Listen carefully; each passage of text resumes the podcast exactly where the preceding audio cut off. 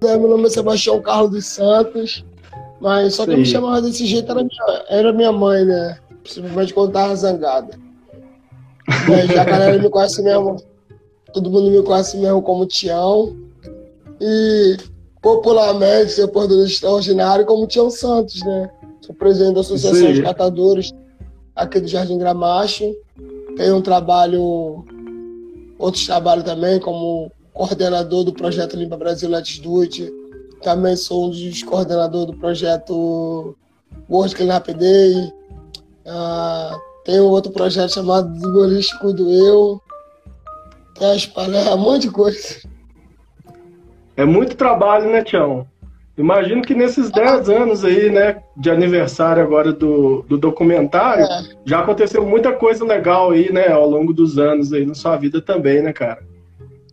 Ah, aconteceram muitas coisas, muitas coisas boas. Outras, aliás, eu acho que todas as coisas são boas quando você tem um olhar do aprendizado, né? Teve coisas que eu aprendi Sim. na vida que eu não que eu não tinha vivido ainda, mas para mim tudo foi se eu tivesse fazer tudo de novo, faria tudo do mesmo jeito. Massa. Algumas coisas eu mudaria, talvez.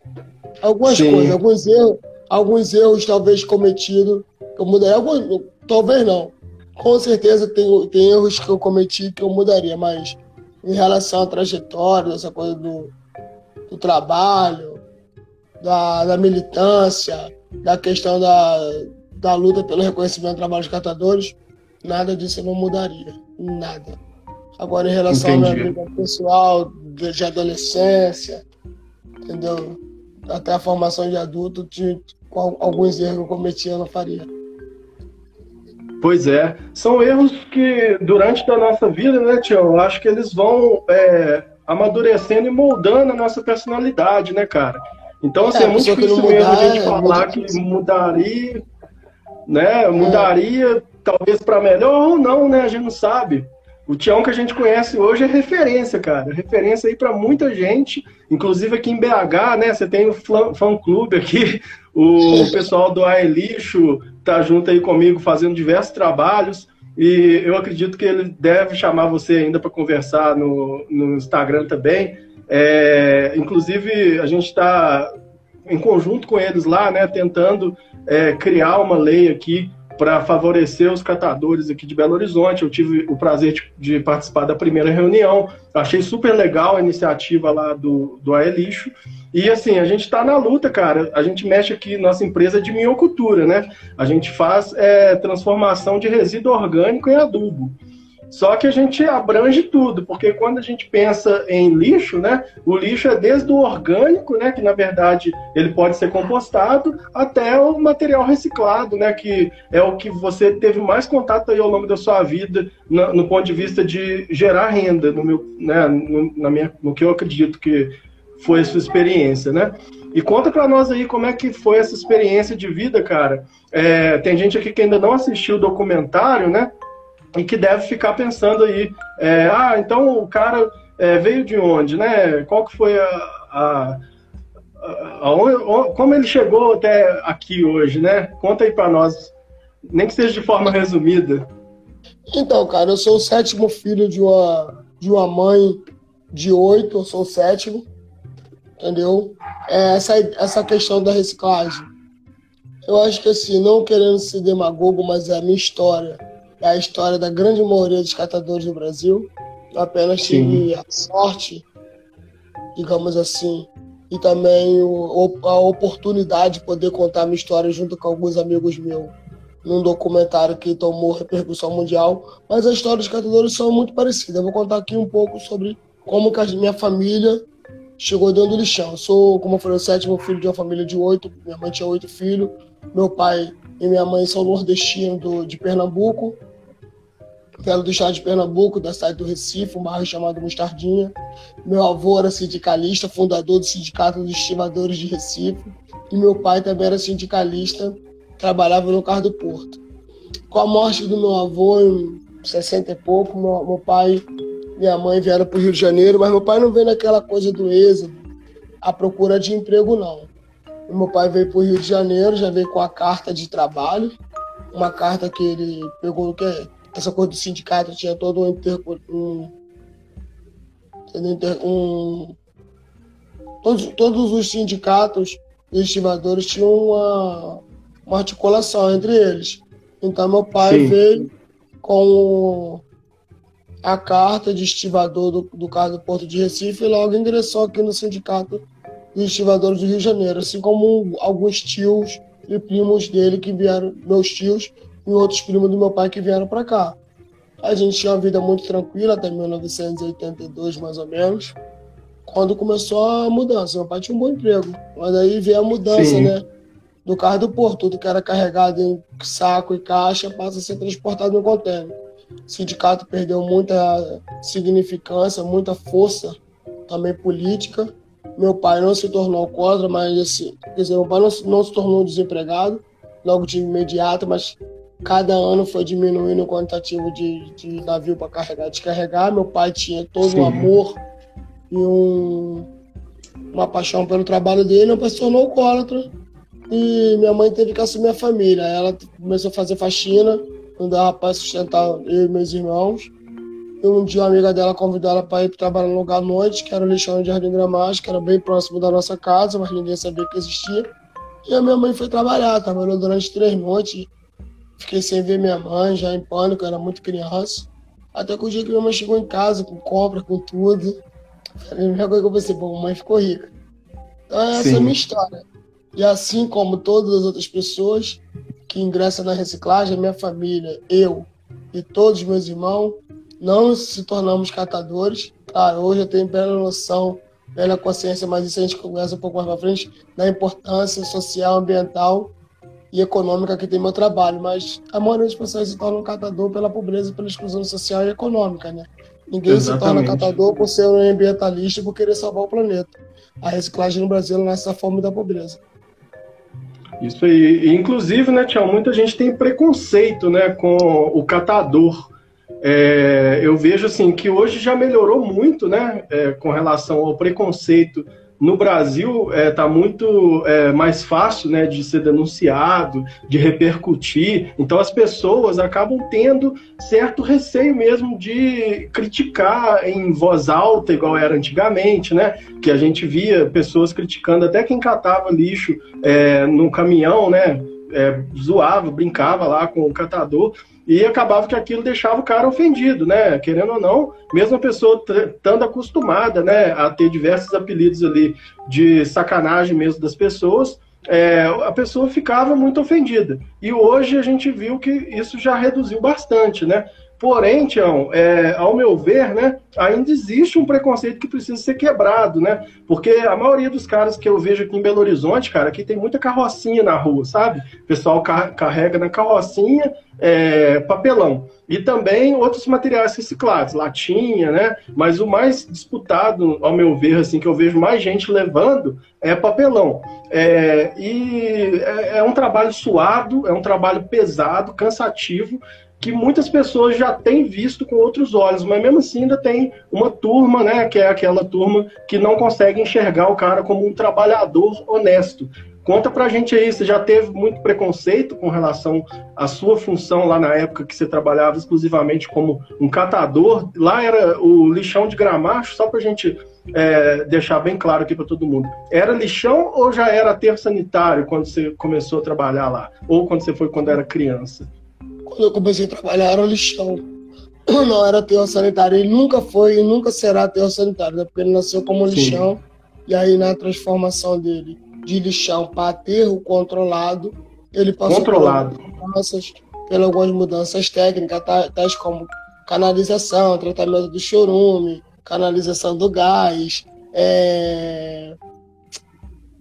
Teve uma, uma é, por exemplo, como na minha época eu deixei de trabalhar porque foi proibido trabalhar de criança, mas acho que o mais importante é a gente voltar aqui nesse assunto que você acabou Sim. de perguntar em relação ao preconceito, se há diminuição, se como eu vejo coisas. Cara, a primeira coisa, assim, meus 16 anos, eu sofri um impacto, porque para mim o meu trabalho sempre foi um, um, trabalho digno, como qualquer outro trabalho, até meus 16 anos, até o dia que minha mãe, logo depois da ECO 92, resolveu dar uma entrevista. Então ela deu uma entrevista para uma, uma grande emissora nacional, que é a Globo, no programa também, é, que ainda é um programa muito bem visto no dia de sexta-feira, que é o Globo Repórter, foi um Globo Repórter falando sobre a questão do lixo, e aí foi uma entrevista longa dando lixo na gramática, e a mãe contou, e teve, foi a primeira catadora a ter coragem, a mãe sempre foi uma pessoa muito lutadora, muito protagonista das coisas, sempre muito corajosa. Sim. E ela botou o rosto dela e contou, então na segunda-feira, já não tinha mais nome, era filho da chepeira, filho da lixeira, essas coisas todas. Uhum. Ainda, ainda há preconceito? Há muito preconceito. Sim. Porém, só que existe uma coisa que as pessoas vão, vão estão mudando. Entendeu? É, a, claro. questão do, a, a questão do, da, da, imagem que as pessoas têm do catador, desse cara, é, do homem do saco, o cara que sequestra, que mata criança, o bêbado, o drogado, vai mudando cada vez mais a partir uhum. que as uhum. pessoas começam a entender que no Brasil existe 2 milhões ou mais de 2 milhões de pessoas vivendo diretamente, fora os indiretamente da reciclagem. A cadeia da reciclagem no, no Brasil ela é uma cadeia consolidada, porém ela é uma uhum. cadeia muito mal quer dizer, muito, muito injusta quando se trata com, do, quando se trata do trabalho de catadores. 90% de todo o material reciclável que chega na indústria é fruto do trabalho de catadores de material reciclável. Uhum. 90%. 89% é do trabalho da cadeia produtiva é feito por nós catadores. Porém, quem é o uhum. menos remunerado somos nós catadores. As pessoas ainda têm essa visão de que reciclagem é coisa de gente pobre. E aí não é Sim. é querendo é, é, reforçar, mas tem que ser coisas factuais e realistas.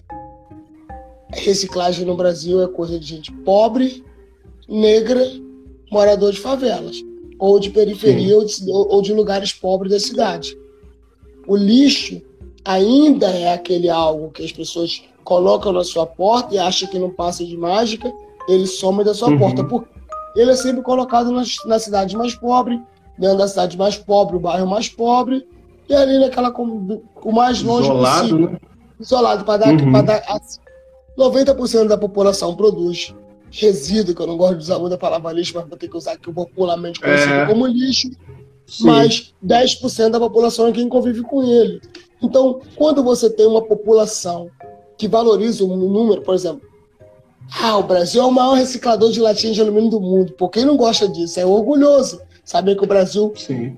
avança a cada dia mais na questão Isso da reflete outra coisa, né? De, de latinha de alumínio no Brasil, ao ponto de bater recorde mundial, de dar exemplo a Europa, países da Ásia.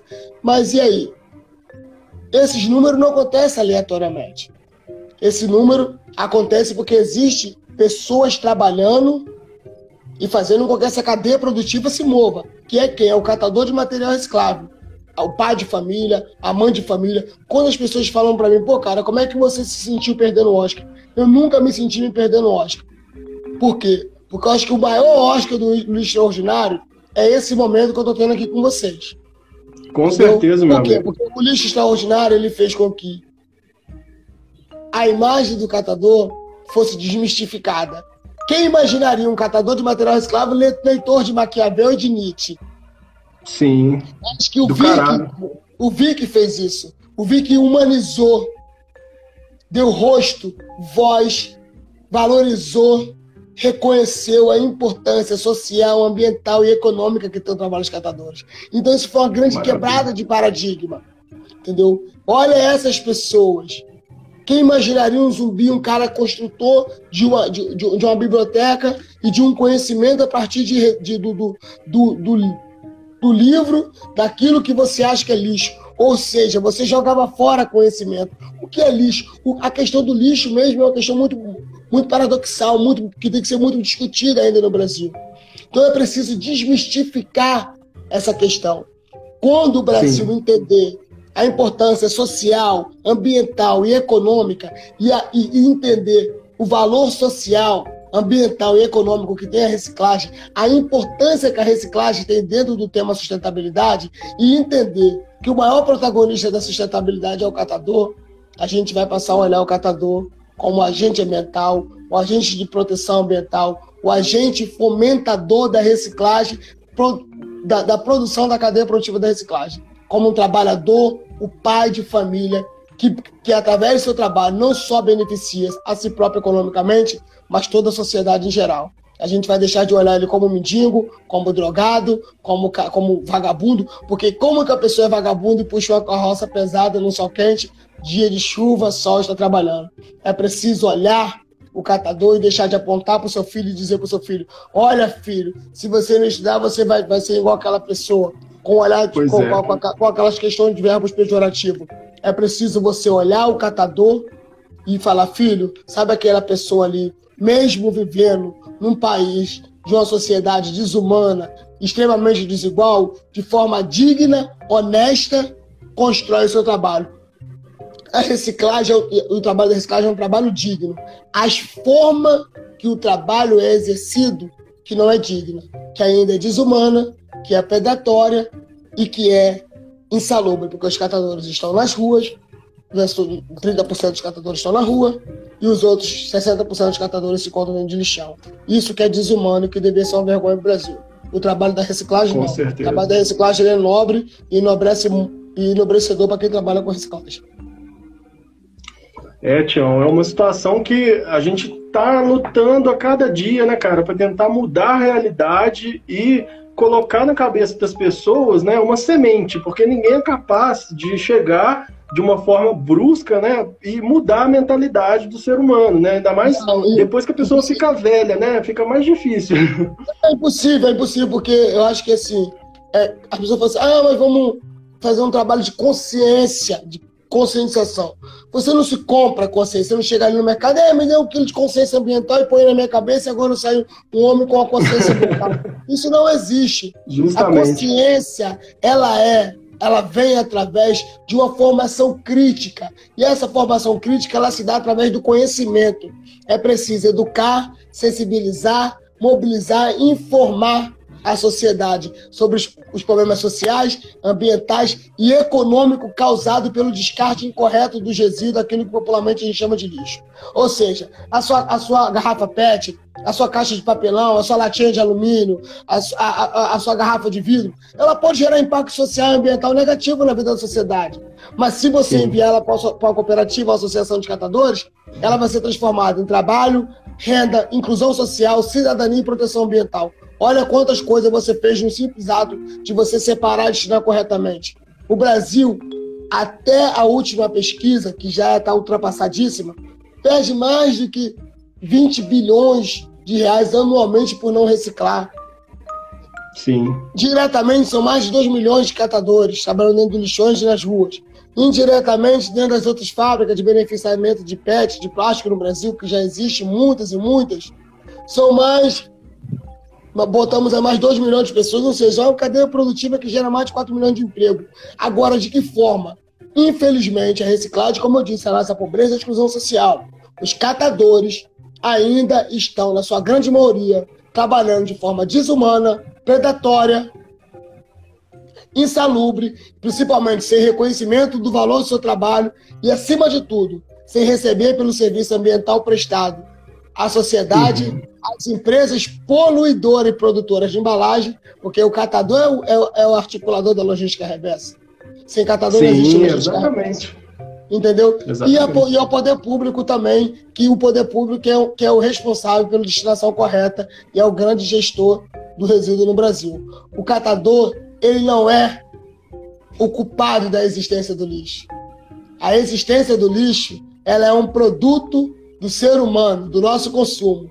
O catador é quem dá o destino correto ao teu celular velho, à tua garrafa quando você descata, ao teu papel. Então é preciso olhar o trabalho dos catadores como o trabalho de agente ambiental, do profissional da coleta seletiva e da prestação de serviço ambiental na área da reciclagem.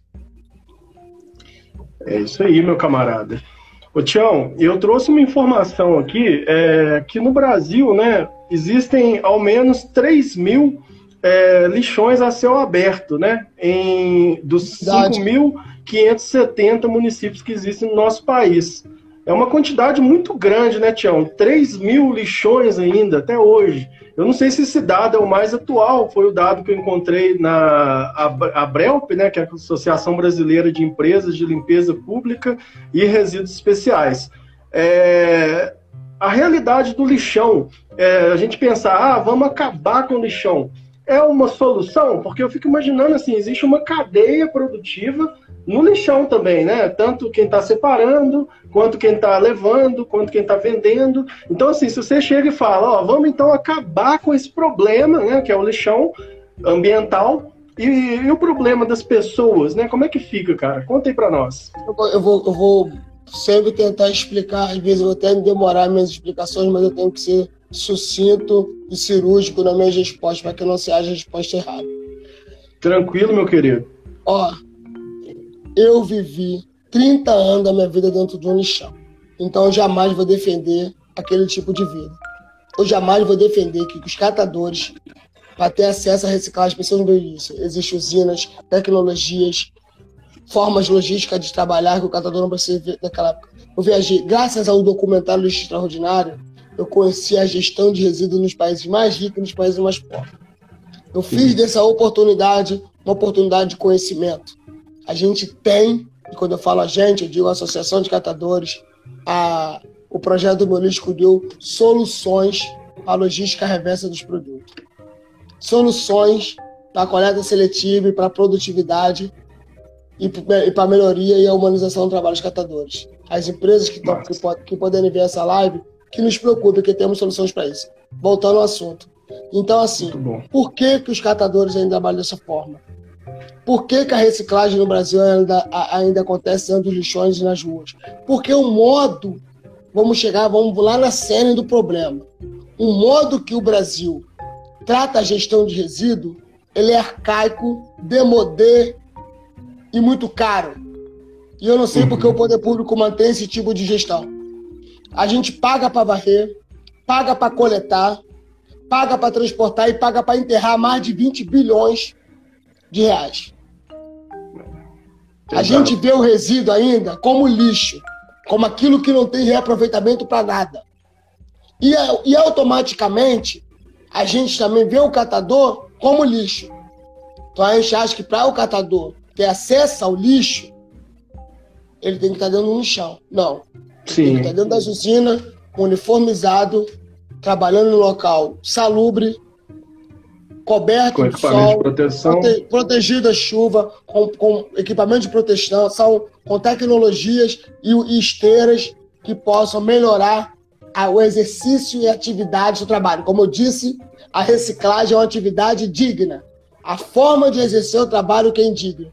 Então é preciso mudar a mentalidade com que a gente trata o resíduo no Brasil e, acima de tudo, melhorar a forma do, de como os, os gestores municipais fazem a gestão de resíduo no Brasil. Eu torno a dizer, é cara, é arcaica, é fora de moda, é insalubre, é desumana e ambientalmente correta e gera impacto social, ambiental e econômico na vida da sociedade. Negativo, não, não, não positivo.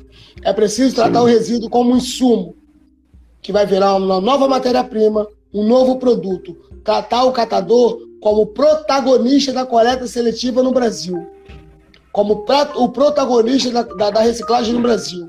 É preciso contratar as cooperativas de catadores, é preciso erradicar os lixões, mas não erradicar os catadores, porque excluir Exatamente. os catadores pós, pós o fechamento do lixão seria a exclusão da exclusão daqueles que historicamente já estavam excluídos e que encontraram a inclusão social e econômica, mesmo essa de forma ainda desumana na área da reciclagem. Então, reciclagem, coleta seletiva, sem o protagonismo, sem a contratação, sem, o, sem a participação dos catadores, é lixo. E não é isso que a gente quer.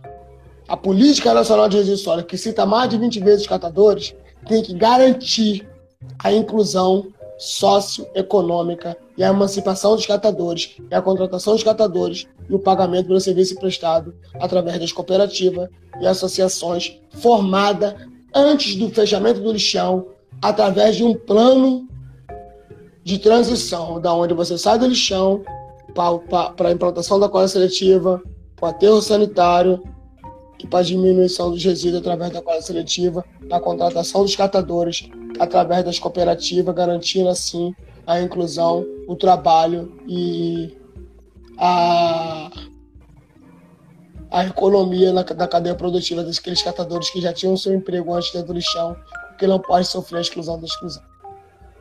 É isso aí, meu caro. Ô Tião, isso me lembra muito que eu tive a experiência, né, durante minha carreira profissional, de trabalhar em área de mineração, porque Minas Gerais é cercada por mineração, né? É, eu nasci respirando minério de ferro, tinha aquelas piadas, né, que na hora que você estava saindo da mina, de tão sujo de minério que você ficava, que você estava levando minério para casa e ia ser preso, né? De tão, tipo assim, porque é uma atividade que gera muita poeira, muito impacto, né?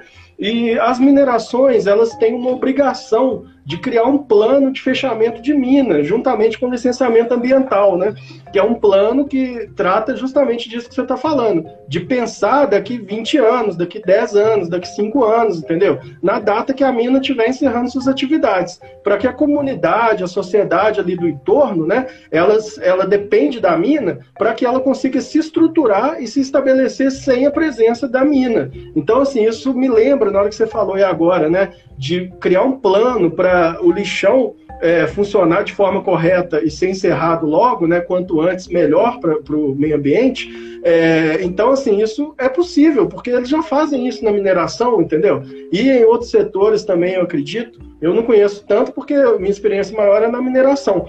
Então, assim, eu vejo que se isso pode ser cobrado de uma multinacional, de uma empresa grande aí, que está fazendo essa extração de minério aqui dentro do nosso país, por que não também cobrar né, de quem está gerindo, gerenciando, até mesmo da própria, é, do próprio poder público, né, um plano bem elaborado, bem é, estudado, justamente com, essa, com esse intuito aí de levar essa sobrevida para as pessoas de uma forma digna, né, igual você falou, para trabalhar com resíduo de forma correta, né, no local correto, com pessoas que vão orientar, instruir eles para que todo mundo cresça, né, de uma forma linear, ali não tem aquele negócio de um tá melhor que o outro, todo mundo igual por igual, entendeu? Então assim, esse é meu pensamento, sabe, é, sobre isso.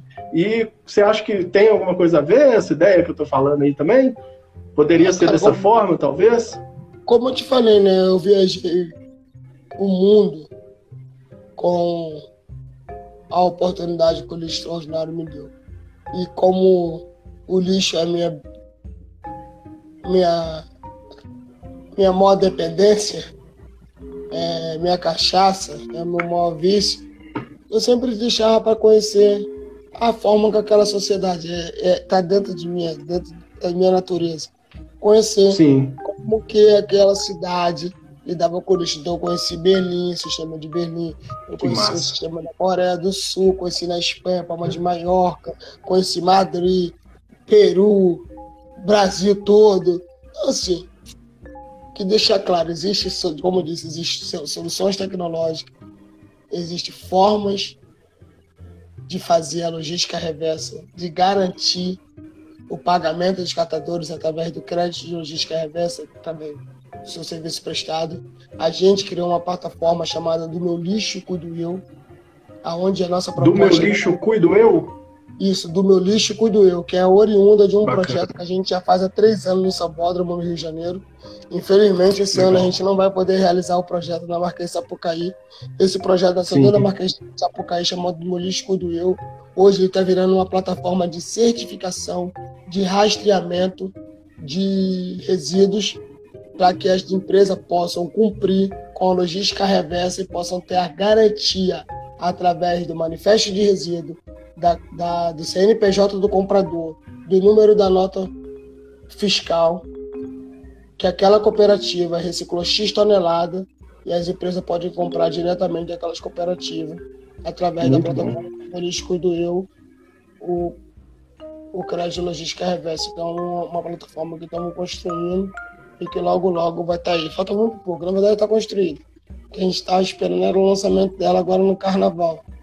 Mas vamos deixar a ponta oportunidade, talvez no meio do ano aí. Sim. A gente já está faz o lançamento da plataforma na Semana Nacional de, de Meio Ambiente, já que a gente ainda se encontra nessa situação de Covid e respeitosamente Sim. esse ano não vai ter carnaval.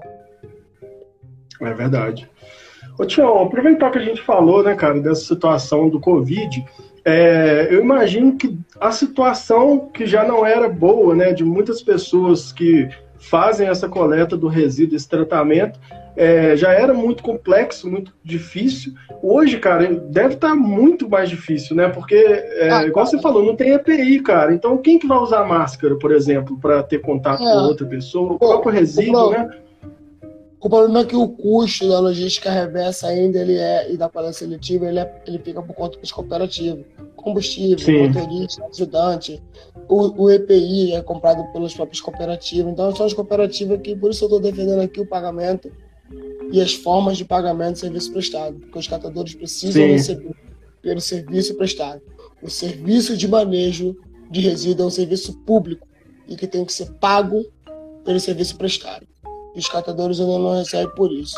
Então, as cooperativas Sim. têm que comprar IPI, têm que comprar combustível, têm que pagar o, motorista, é, os ajudantes, que são os próprios catadores.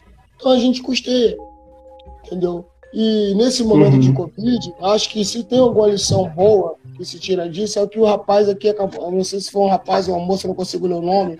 Ó, algumas empresas estão com falta de material reciclável. O material reciclável está em altíssimo preço. Justamente sabe por quê? Ainda, mais ou menos 45 a 50% das cooperativas do Brasil que, que produzem bastante estão de, com sua, ou estão fechadas ou estão ainda conforme a gente em, com a sua capacidade reduzida. A gente tivemos que diminuir o número de associados, principalmente as pessoas mais idosas da área de risco, a gente teve que se adaptar à nova realidade e isso gerou um custo maior também, como eu falei, uso de EPI, álcool gel, tal, um monte de coisa. Amanhã, se você ter uma ideia, a gente está fazendo a segunda etapa de treinamento de segurança do trabalho, que também somos nós que pagamos, ou seja, nós estamos Sim. pagando para trabalhar. Então é, é, é essencial que as empresas produtoras de embalagem entenda que elas têm que pagar pelo serviço de logística reversa e que 90% de todo o produto, todo o material reciclável, quer dizer, que chega na indústria, é fruto do trabalho dos catadores. A gente, hoje, o maior desafio é fazer com que esse trabalho das pessoas invisíveis seja quantificado para que elas possam receber. E esse é o desafio que a plataforma do Meu Lixo Cuido Eu está visando. Porque hoje a gente Muito tem bom. dentro do Brasil cerca de 5% dos catadores organizados em cooperativa. A grande maioria dos catadores, do qual a gente está falando aqui, sequer conhece a palavra logística reversa, sequer sabe que ele tem que receber pelo serviço de logística reversa, pelo, pelo serviço para seletiva que ele presta à sociedade, às empresas poluidoras, produtoras de embalagem a, e ao poder público. Entendeu? Então, assim, a gente tem muito que avançar. Uhum eu reconheço que a reciclagem no Brasil ela vem tomando uma importância muito grande. Hoje, a cadeia produtiva da reciclagem, digo, as empresas que beneficiam o material reciclável entende o quanto é importante o trabalho dos nossos catadores. Como falei, a pessoa que escreveu aí realmente a falta do trabalho dos catadores gerou um impacto imenso na cadeia produtiva da reciclagem. Então eles entenderam Sim. que, opa, ele é Alguma coisa errada. O catador é um elo importante. Temos que preservar o trabalho dos catadores, incentivar o melhor, a melhoria do trabalho dos catadores, para, para que não quebre essa cadeia, esse círculo produtivo da reciclagem. Dentro desse Sim. círculo produtivo da reciclagem, 90% de todo o material reciclável, já falei isso e vou sempre repetir, é fruto do trabalho dos nossos catadores. Então eu preciso valorizar, reconhecer e pagar os catadores pelo, pelo serviço de importância e relevância que ele presta à sociedade em geral. É isso aí, Tião. Ô, Tião, é, nós trabalhamos aqui com compostagem, sabe? É, utilizando minhocas, né, para fazer a decomposição do resíduo orgânico ser mais rápida. Isso no nosso minhocário, né, já é uma forma diferente, é outro método que a gente usa, mas nas composteiras caseiras a gente tem feito é, uma diferença já no Brasil, né, a nível nacional, com relação à redução de resíduo. Eu tenho Hã? composteira. Eu tenho meu composteiro aqui. Ah, bacana, cara. Rapaz, então... eu, eu, sou, eu, sou, extremamente roceiro, sabe? Não sei se vocês ouviram aí algum momento, mas aqui em casa tem um monte de galo, que eu tenho até que diminuir a quantidade deles, estão maltratando as galinhas. Então tem, crio galo aqui, até que eu moro, no, moro no, na parte da, da cidade de Duque de Caxias, que é próximo de Xerém, Santa Cruz da Serra, então eu tenho o privilégio de ter quintal. Então a gente tem um espaço aqui, que é a parte que a minha esposa gosta muito de flores, de horta. Então a gente está. E cria minhoca aí também? Ou a sua composteira ah, tem minhoca? Depois eu vou tirar umas fotos para você ver que eu não estou mentindo. Vou, na composteira não, vou fazer questão de abrir Massa. o chão e te, e te mostrar como é que o meu chão é fértil. Legal, cara, legal. Dentro da cidade aqui, aqui, manda assim. Aqui em casa a gente tem que fazer, né, cara? Reciclagem, compostagem. Sim. Casa de ferreiro não pode ser espeto de pau. Não, tem que ter, né, bicho? E o que eu vejo assim, as pessoas hoje, elas começam pela compostagem. Aqui em Belo Horizonte, pelo menos, eu tenho notado muito isso que a pessoa mal mal preocupava com resíduo. Aí ela começa a se incomodar em jogar resto de alimento fora. Já é um, um, avanço, né? Na hora que você coloca uma composteira dentro de casa, bicho, vira uma, um objeto de, de mostrar para as outras pessoas de orgulho, sabe? Eu vejo assim, cliente chamando a família quando vai passear, né? Vem cá para te mostrar um negócio. Dá maior susto na pessoa mostrando as minhocas, né? Talvez o cara nunca viu, nunca teve contato ali tão direto assim com esse a minha esposa, Aí, a minha esposa faz muito. distribuição de, de chorume para as irmãs dela, que as irmãs dela também gostam de planta. Que rende bem, chorume, né, cara? Né? Que é fertilizante, isso, tem muito. ela vai, enche um, vários litros, deixa aqui. Aí sempre tem as amigas, a, as irmãs, que vem, como você falou, você acaba buscando a, de uma forma, uma solução para você e acaba incentivando as outras pessoas, porque, querendo ou não, a gente, todo ser humano é vaidoso. Se é para ter vaidade, é bom ter vaidade positiva. Se eu vou falar isso, eu não estou mentindo. Hoje eu tirei uma foto da minha composteira, que a gente você nem precisa tirar, que a gente manda logo. Porque hoje eu tirei Massa. uma foto da minha composteira e do meu conteúdo de material de vou mostrar, pô, mano, eu faço minha parte. Tá pensando o quê? Manda para nós aí. Ah, pelo amor de Deus, né? Aqui não tem, aqui, né? né? Aqui é, é papel, aqui tem que fazer meu papel. Então, eu acho Justamente. o trabalho de compostagem muito importante, porque não é porque eu estou aqui conversando com você. A compostagem, ela te dá essa oportunidade de você entender que o descarte de, de, de alimento é, pode ser bem reaproveitado quando você faz a compostagem, mas acima de tudo, é quando você vai lá, por exemplo, a gente pega quando tá bem aquele adubo, tá misturado, eu vou lá e jogo, as galinhas faz a parte delas, galinhas, escapa, espada, depois nós vai lá e junta aquela areia todinha cheia de fertilizante e joga. Aí dá mais minhoca no, no solo. Só foi como combustível. Eu faço questão de mostrar o solo. E não o minhoca. Porque o cara vai encontrar minhoca. Mas no solo, uhum. vamos jogar aquele adubo com o quanto que o solo é fértil. Aí você conecta. Eu tenho uma filha de, eu tenho uma filha de 20, mas também tenho uma filha de 5. A menina gosta de terra, gosta daquele negócio de mexer a planta e tal. Você educa e você começa a mostrar aquilo que eu te falei, criar um senso crítico. Esses dias, para ninguém pensar que é mentira, eu não sei com quem eu estava, que a minha ah, foi eu e um amigo meu de São Paulo, para cachoeira aqui perto da nossa casa, a famosa cachoeira de Xereque, da terra de Zeca Pagodinho, mundo conhece aí. Mano, muito lixo, entre aspas, que na verdade material reciclável, tu tá aqui pensando que eu vou fazer uma ação lá, eu vou ter que fazer uma ação ali dentro. E aí minha filha Sim. começou a falar, um monte de gente, nossa, mãe, quando lixo tal, tal. Ou seja, ela tem um senso crítico, porque ela sabe.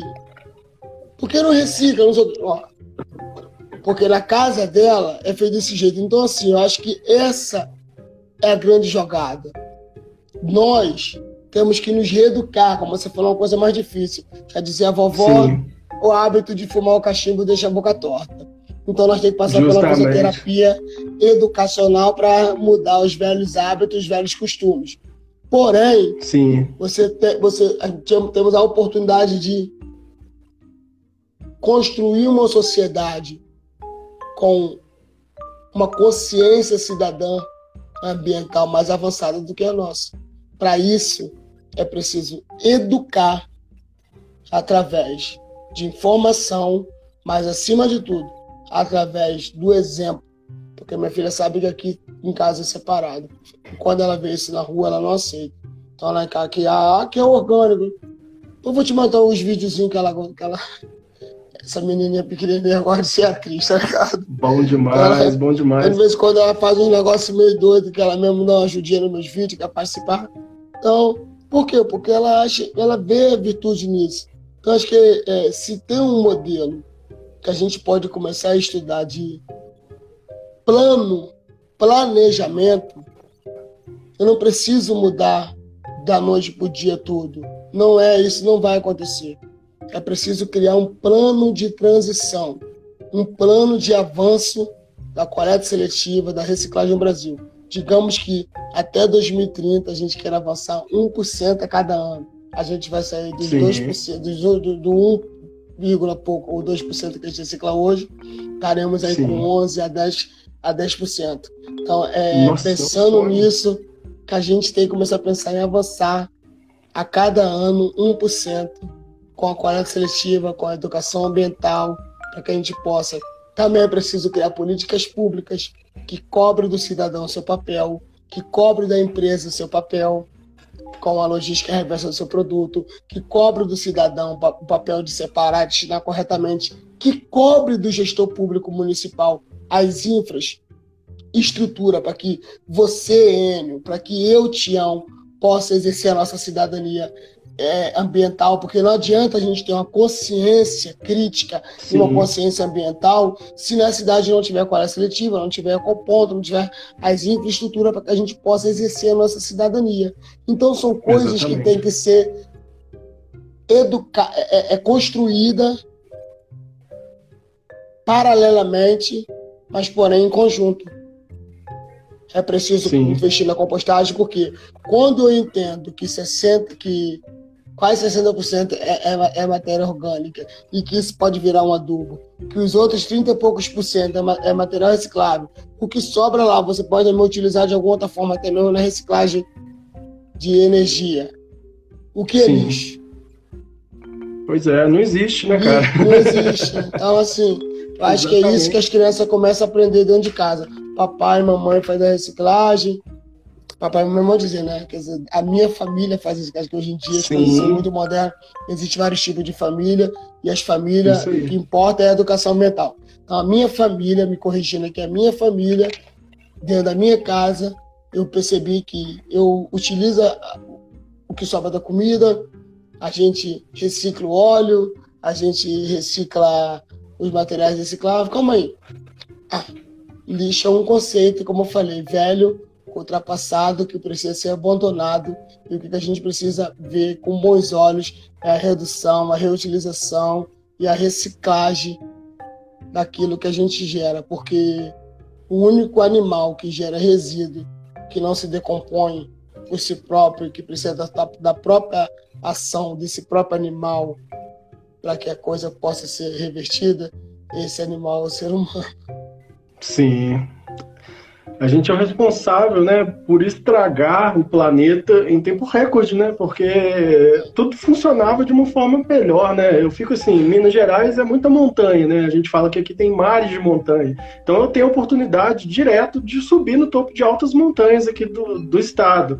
E quando eu vejo aquela pastagem, né, e aquele resquício de Mata Atlântica, porque aqui em Minas é o seguinte, Tião, tem o morro, né? Lá no alto do morro é a área de preservação que, que o dono da propriedade mantém, que é a área que ele não precisa de fazer pasto. O resto vira pasto, entendeu? Ou vira agricultura, vira diversas coisas. Mas é aquela cultura, né, de não deixar mais árvore plantada no, no terreno, né? Porque quanto menos árvore, menos dor de cabeça com o meio ambiente se tem, né? Entre aspas. Então, assim, essa cultura, eu acho que está mudando de uma forma tá muito é, evolutiva, assim, principalmente por causa de informação, né? Quem diria que eu e você poderíamos ter esse contato? Talvez esse eu teria contato. que ir em Duque de Caxias para conversar com você. E assim, a gente conversou através do, do Instagram, a cara. Gente, é... a, gente, a, gente, a gente encurtou as distâncias, encurtou. Justamente. A, a, a, encurtou o tempo de informação, a informação são caras, são precisas. É, e se você não acredita naquilo que eu acabei de falar agora, muito bom da sua parte não acreditar que isso vai te causar curiosidade de pesquisar, de buscar. Então busque informação, busque entender, busque formar sua própria opinião através Sim. dos fatos. Mas se atenta aos fatos. de quanto hoje a humanidade produz de lixo, de quanto que esse lixo tem, tem gerado de impacto, o que a gente produz de fato é lixo, comece a se questionar.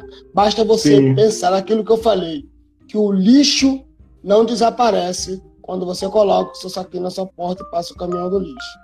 Ele vai para algum lugar, ele vai gerar impacto social, ambiental e econômico negativo na vida da sociedade, principalmente aquela sociedade que vai receber aquele lixo, conforme foi a nossa comunidade de Gramacho. Ela será a maior impactada, mesmo essa comunidade não tendo jamais produzido, durante toda a sua existência, 1% de 1% daquele lixo que foi para ali.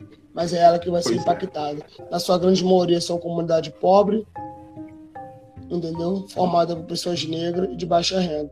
Que é assim que a reciclagem nasce no Brasil. Porém, a gente pode mudar essa história. É preciso entender que a reciclagem ela é hoje, quando eu tento explicar a importância da reciclagem, um dia eu fui palestrar na ONU, no evento no Paraguai, e uma menina chamada Sabrina palestrou um dia antes de mim, falando sobre os 17 Objetivos da ONU. Sim. E aí eu percebi, a, era, era um evento para empresários. Os empresários estavam tipo. Tipo, como que eu vou fazer 17 coisas dessas para poder uhum. atingir a meta da ONU até 2030? E eu sou por vaidade. Eu detesto que, que quando eu vou palestrar que as pessoas ficam com cara de desânimo, com cara de, de triste. Então eu Sim. sentei diante, diante daquele 17 objetivo da ONU, naquele, claro, naquela noite eu consegui linkar 10 objetivos ao fato de você reciclar. Hoje eu posso te garantir que os 17 objetivos da ONU você cumpre ele pelo fator de reciclar. Solo, Massa. preservação do solo, sociedade justa, erradicação da pobreza, questão de gênero, até porque 63% são mulheres negras, como minha mãe, pai e mãe de família, ou seja, que, não, que na sua grande maioria não são presidentes cooperativas, então existe a questão de gênero muito grande. Você tem uma questão de mudanças climáticas que envolve os lixões a céu aberto, entendeu? Então a reciclagem também uhum. beneficia esse fator. Você tem a questão do, da poluição dos oceanos, da poluição do ar, você tem a questão da produção de energia limpa, produção de, de, de, de agricultura saudável através da compostagem. Então, se você vê, o 17 objetivo da ONU está ligado ao fator de reciclar. Então, se você está me ouvindo agora quer, quer ajudar o planeta, recicla, que você vai estar tá de uma grande, um pequeno gesto, fazendo uma grande diferença na vida, na sociedade e no planeta. É isso aí. Ô Tião, a gente, é, na compostagem, a gente fala que quando a pessoa começa, ela liga uma chavinha que depois não tem como desligar mais não, cara. É um disjuntor que é pro resto da vida, sabe? Porque você começa com cuidando do resíduo orgânico, na hora que vê você já está incomodado também de jogar uma garrafa fora, depois uma caixa de leite, aí você vai procurar, pô, tinha coleta seletiva a um quarteirão da minha casa, que eu não sabia, né? Existem vários sites que, que tem né, essas, essas opções de mostrar para você, no Google mesmo, você digita lá, é, coleta seletiva em Belo Horizonte, por exemplo, te dá um monte de local onde você pode fazer o descarte de várias coisas. Inclusive, tem gente buscando em casa, né, Tião? Hoje em dia, né, é. tem gente buscando os reciclados. A gente mesmo, a gente mesmo implanta. Carro. A gente implanta a coleta seletiva nos condomínios aqui no estado de Janeiro. um projeto também dessa nossa plataforma do Cuido Eu. A gente Muito legal. Estamos, hoje a gente já estamos em oito condomínios aqui no Rio de Janeiro, algumas, algumas empresas também de grandes geradores. E estamos aí avançando, porque como eu falei, a reciclagem ela precisa, é, é, ela precisa tomar esse patamar de um negócio social, ambiental, entendeu? Um negócio que erradica a pobreza, esse negócio que inclui socialmente aqueles que historicamente estavam excluídos. E, e é preciso a gente cada vez entender que a reciclagem ela pode ser exercida de forma mais humana, entendeu? Sim. Agora, claro, também existe um grande desafio, que não é dizendo que a gente não seja profissional, mas é profissionalizar a atividade, entendeu? De uma forma Sim. que não exclui os catadores, porque quando a gente vai prestar serviço, a gente vai prestar serviço de acordo com o que a empresa tem de demanda. Por exemplo, vou prestar o serviço no, no, no condomínio do N. Então tem horário, uhum. tem a questão da chegada, da saída, do, dia que não pode estar atrasado para não acumular o resíduo. Existe todo uma, uma, um, um mecanismo de comunicação para você chegar até esses condomínios. Eles acreditaram no, no, no teu trabalho, acreditar na tua administração, que você é capaz de prestar esse serviço. Mas não existe nada mais gratificante quando, quando você. O que, o, aconteceu o que aconteceu comigo esses dias eu implantei com a seletiva no condomínio aqui em Vila Isabel. A menina que era subsíndica, que completou com a seletiva, saiu desse condomínio e foi para um condomínio em Botafogo. E lá ela não é síndica, mas ela falou muito bem do nosso trabalho. E o síndico me convidou na sexta-feira para estar lá. Então existe isso também. A gente precisa se profissionalizar. Muito a gente bom. precisa tirar da nossa cabeça que a gente não é mais catador de lixo. E nunca fomos. Somos catadores de material reciclável.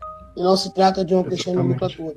Se trata de uma questão profissional da, do, do, protagonista e do prestador de serviço da coleta seletiva e da reciclagem no Brasil. Muito bom. Ô Tião, e quem for te procurar hoje é, para essa prestação de consultoria, consegue é, conversar com você aqui pelo Insta, pelo seu site? Faz aí a divulgação para a galera daqui de BH também ficar sabendo. Que essa live Ó, vai ficar salva, viu, pessoal? Então, caso alguém é, não consiga ficar até o final, vai poder assistir ela novamente aí depois. É só você procurar a página da Associação de Catadores do Aterro Metropolitano do Jardim Gramacho. É, a sigla é ACAMJG. Acange. De novo, A C A M de Maria J G. Associação de Catadores do Aterro Metropolitano de Jardim Gramacho. Lá você vai encontrar o disco coleta e a gente está preparando o nosso site também dentro da plataforma do Meu Escudo Eu, que é uma coisa a gente quer juntar com a outra. Muito bom. Muito bom, Tião. Deixa eu agora começar a dar uma revisadinha rapidinho aqui no chat para ver se alguém mandou alguma pergunta que a gente não respondeu ainda. Apesar que as que passaram aqui aos meus olhos a gente já tinha respondido, né, mesmo que de forma indireta durante a conversa que a gente teve. Se alguém quiser mandar mais alguma pergunta também, pessoal, essa, esse momento seria legal, beleza? É, alguém pediu para você falar um pouco sobre o acordo setorial a, quem pediu foi a Anne. Então, o acordo setorial de embalagem, ele é aquilo que eu falei, é a responsabilidade da empresa produtora de embalagem poluidora de cumprir com, com aquilo com a Política Nacional de Resíduos Sólidos prega. Ela tem que recolher, no mínimo, 22% daquilo que ela coloca de embalagem no mercado. Só que, as, uhum. só que as empresas não vão fazer isso. Mas existe uma forma de ela fazer isso. É pagando as cooperativas que prestam esse serviço, comprando o serviço que as cooperativas prestam, já as toneladas que elas reciclaram, através das Sim. plataformas de venda de crédito logística reversa. Massa. Entendeu? E... Agora, hoje isso é muito pouco ainda no Brasil. A grande maioria das empresas ainda não sabe ou ainda estão buscando formas de cumprir com o acordo setorial. É... A gente vem avançando não tão quanto a gente precisa. Mas acho que Sim. é saudável dizer que o olhar até mesmo do, dos, dos, empreendedores que estão criando suas plataformas, que estão buscando aí a, a, a própria cooperativa também, as associações que estão buscando sua própria, sua própria profissionalização, tem sido grande, justamente por isso, porque cada dia mais entende-se a importância da reciclagem como negócio social inclusor da, da, dos catadores e que precisa avançar. Mas a gente ainda é, é muito recente a questão da, da, da, Política Nacional de Resíduos Sólidos e agora acompanhada do Pacto Nacional de Saneamento, que saneamento também é tratamento de resíduos, né? Então, Sim. o acordo setorial ele ainda é muito fraco e deixa muitas brechas para o não cumprimento do acordo, entendeu? Então, acho que a gente tem que começar a um acordo numa lei de logística reversa nacional e, ao mesmo tempo, endurecer um pouco mais para a questão do, da, das empresas que não cumpriram com o acordo setorial. Cumprir com o acordo setorial é uma responsabilidade das empresas. Quando uma empresa cumpre com as leis vigentes no país, das leis ambientais no país, ela não pode nem sequer dizer que está fazendo responsabilidade social ela, e ambiental. Ela apenas está cumprindo com a lei vigente naquele país. O problema no Brasil Sim. é que as empresas não cumprem com as políticas públicas da área ambiental e ainda por cima elas fazem, do pouco que elas fazem, um espetáculo de filantropia na, na, área, na, na, na área principalmente da, da questão da reciclagem. Reciclagem não é filantropia e nem se paga com favor ou com um uniformezinho. A reciclagem é um serviço prestado do qual os catadores têm que receber por isso. O acordo setorial só vai ser cumprido o dia que as empresas pagar pelo serviço que os catadores prestam e não tratar ainda como tratam o serviço dos catadores, porque a grande maioria dos catadores no Brasil não recebem sequer um centavo pelo que, pela reciclagem e pelo serviço que eles prestam. Pouquíssimos catadores no Brasil sequer têm conhecimento do que é o acordo setorial, do que é a política nacional de resíduos sólidos, do que é o direito dos próprios catadores dentro da cadeia produtiva da reciclagem. Então, acho que, como eu falei, a plataforma do meu Escudeu tem foco nisso. A maioria dos catadores estão ainda dentro dos lixões. 60% dentro dos lixões, 30, e os outros 35% rasgando o saco nas ruas. 5% organizado em cooperativa e associação. E essas cooperativas e associações, ainda por cima, na sua grande maioria, têm déficit de infraestrutura, déficit de administrativo que precisa ser melhorado. Então é preciso profissionalizar. Sim. Quando eu digo profissionalizar é entender o valor e investir o que se precisa se investir, que não é tão pouco. É muito pouco o que se investe dentro da cadeia produtiva da reciclagem para o quantitativo de emprego que, que ela tem de capacidade de gerar. Entendeu?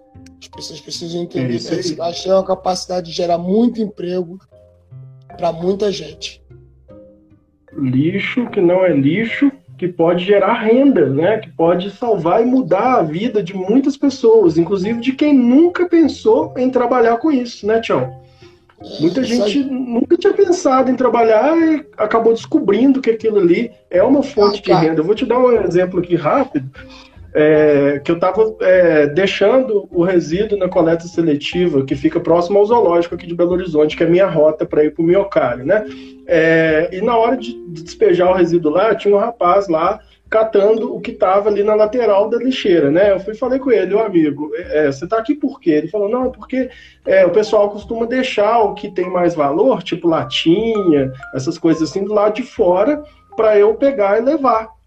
Aí eu fui e deixei o que eu tinha lá com ele, conversei com ele rapidamente. E ele me falou, Tião, que ele nunca tinha trabalhado com resíduo, que ele começou a trabalhar agora na pandemia, porque ele estava sem dinheiro para comprar leite para a filha dele. Cara, entendeu? você acabou de falar tudo. Lembra que eu falei que a reciclagem no Brasil é da pobreza e exclusão social? E eu contei um pouco da história da minha Sim. família. Hoje, já são 2 milhões de catadores ou até mais. E hoje Sim. eu posso dizer que é muito mais do que isso, porque tem os catadores que são oriundos da Covid. Eu saio aqui na minha rua. Hoje eu encontro Sim. mais de 10 catadores novos que eu nunca tinha visto catar madeira na rua. Pois é, é uma situação então, por que isso, por isso que eu falei, eu preciso olhar, olhar esse, né? ter esse olhar sensível, ambicioso, no bom sentido isso. da palavra, empreendedor, inovador para reciclagem. É preciso deixar. E tem espaço para muita gente, né, Tião? Tem muito espaço, a gente produz muito. É, é preciso deixar de, de, de pagar para coletar, pagar para transportar, pagar para varrer e pagar para enterrar bilhões e bilhões de reais e bilhões e bilhões de empregos que poderiam ser gerados.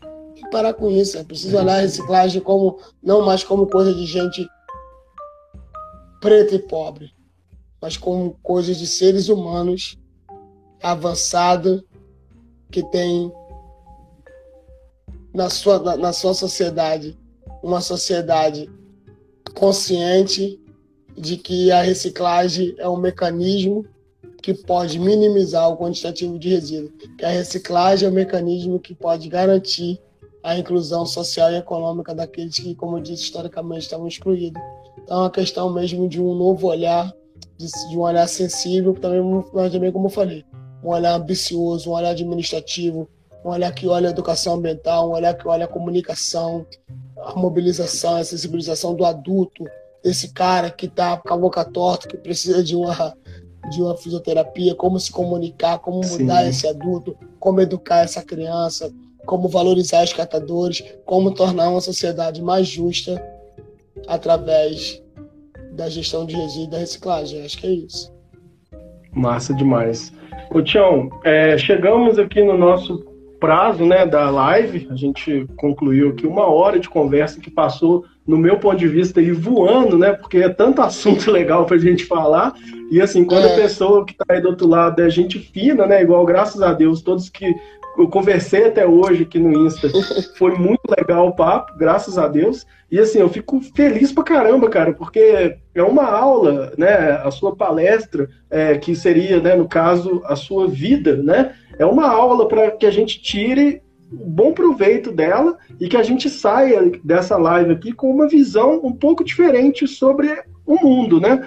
Essa mudança que eu acho que está faltando aí na cabeça de muita gente e que vai fazer a diferença aí para que a gente tenha futuro. Não é nem questão de é, para que o futuro seja melhor, né? É para que a gente tenha futuro, senão não vai ter nada, é, cara. E outra coisa, é preciso a gente também deixar da demagogia, é preciso sair daquela demagogia de que ah, vamos reciclar porque vamos salvar o planeta. Cara, eu sei que é até chato falar isso, mas assim, pode demorar 10, 10, 10 milhões de anos, 1 bilhão de anos, para o planeta recuperar-se do impacto que a gente gerou.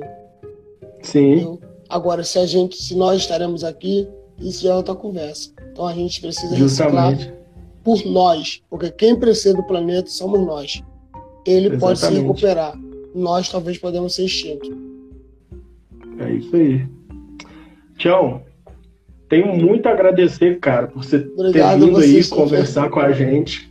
É, a porta está aberta, tá? Se você quiser trazer outro tema, falar sobre outras coisas aí durante o seu trabalho também, quiser é, usar nosso espaço aqui para mostrar o que, que você faz aí no seu dia a dia, pode me mandar no zap que eu vou fazendo postagem marcando vocês aí, para que mais pessoas conheçam esse trabalho fantástico que você está fazendo através dessa plataforma aqui, que é o Instagram, que é uma plataforma que né, já, já é mais antiga, mas que a, ah, continua trazendo aí essas oportunidades, igual essa que eu estou tendo hoje de conversar com você, meu irmão.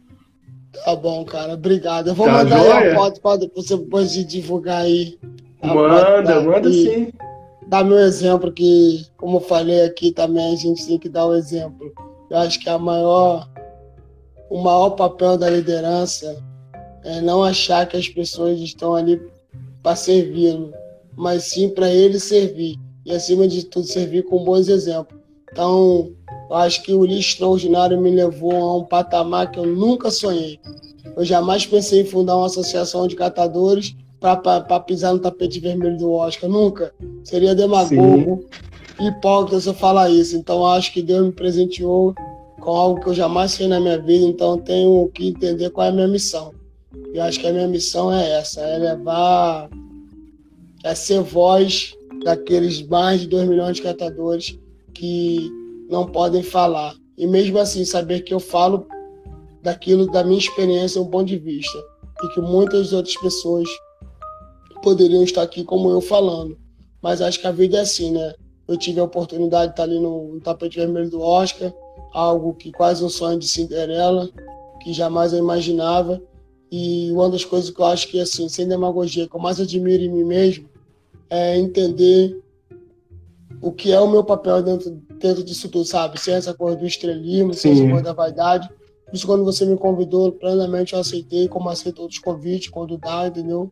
Eu acho que esse é o meu papel, poder falar para as pessoas, poder sensibilizar as pessoas através da minha história de vida e dizer que a minha história é muitas e outras histórias parecidas, de milhões Sim. e milhões de catadores que infelizmente não tiveram a oportunidade que eu tenho.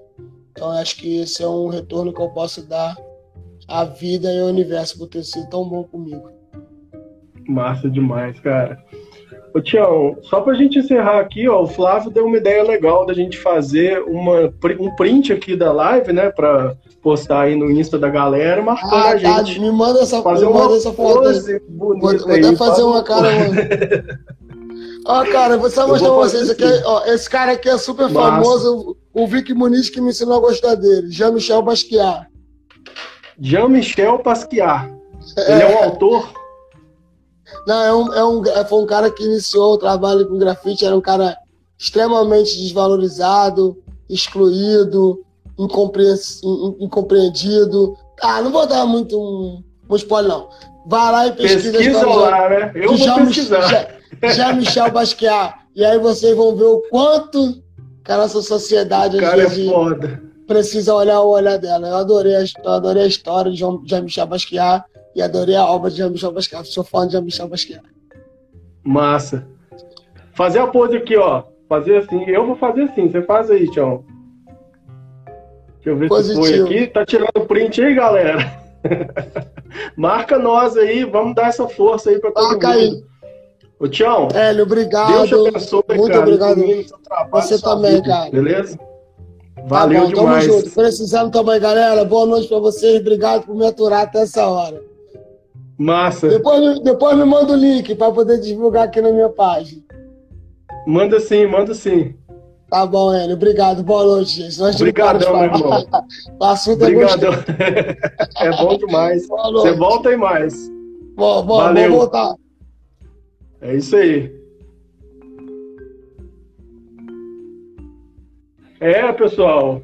Quem não ficou tocado com a história do Tião quem não mudou a perspectiva de vida aí depois de escutar essa história, um pedacinho, na verdade, né? Porque em uma hora não dá pra gente falar muita coisa, mas é um pedacinho que muda a vida de muita gente. Então, assim, pegue isso que você teve hoje, essa informação, leva para frente. Não deixe de compartilhar, cara, essa live, que eu acho que é uma live, assim, que é rara de acontecer e que é uma, uma, uma raridade que precisa ser divulgada para outras pessoas, porque assim, eu fiquei é, muito feliz de verdade assim, de ter recebido esse cara aqui no nosso Insta, que tem essa história de vida maravilhosa. Então, muito obrigado aí quem está com a gente aí até agora no fim da live.